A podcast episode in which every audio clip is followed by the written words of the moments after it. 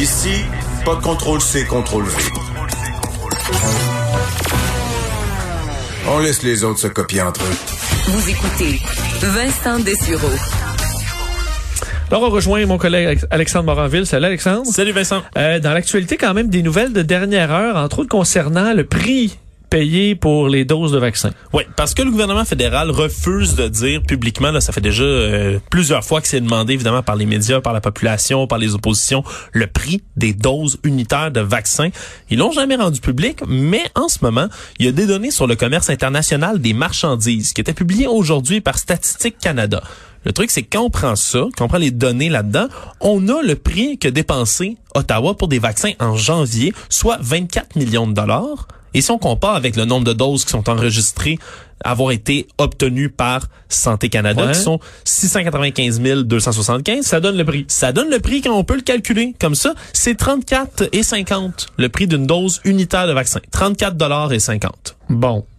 Est-ce que parce que les premiers vaccins de Pfizer, il me semble c'était même un peu plus que ça.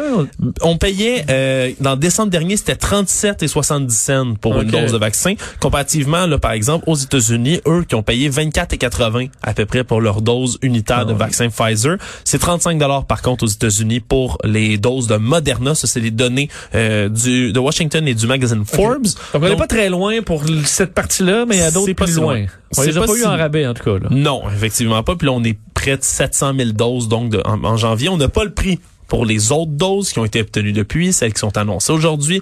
Il va y avoir là-dedans dans le mélange AstraZeneca, Johnson Johnson, etc.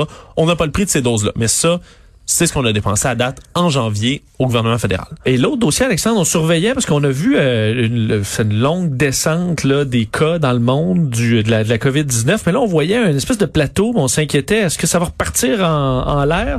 Et visiblement, non. Pas la pour l'instant. Ouais, la bonne nouvelle, là, c'est que l'indicateur s'est stabilisé. On est à 0 d'augmentation là euh, pour cette semaine par rapport être à la plus semaine stable, dernière. là. Oui, le 0, point quelque chose, on s'entend, Mhm. mais euh, ça reste très très stable. C'est un, un peu en bas de 400 000 cas quotidiens là euh, cette semaine dans le monde. Alors on se retrouve après ça. Là, ça a descendu les cas là, la plus grosse baisse. On a descendu de 20% de nouveaux cas en Amérique du Nord, entre autres ici. C'est l'effet probablement des vaccins, de la diminution donc des nouveaux cas.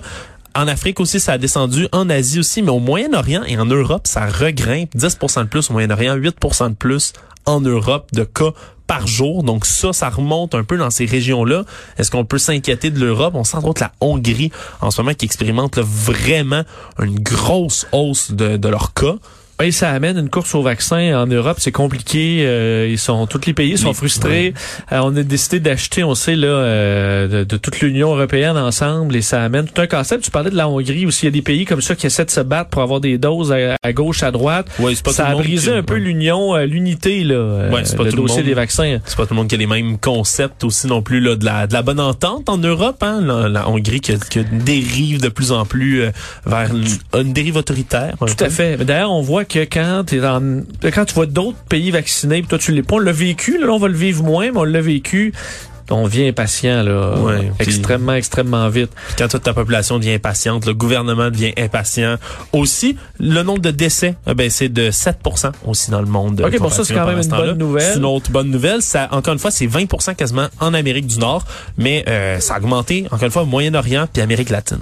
On a eu des bonnes nouvelles. On va en parler d'ailleurs avec euh, Mario euh, tantôt, surtout concernant euh, les, les vaccins. On en a eu tellement de mauvaises que là, ça fait du bien, ça semble aller bon train.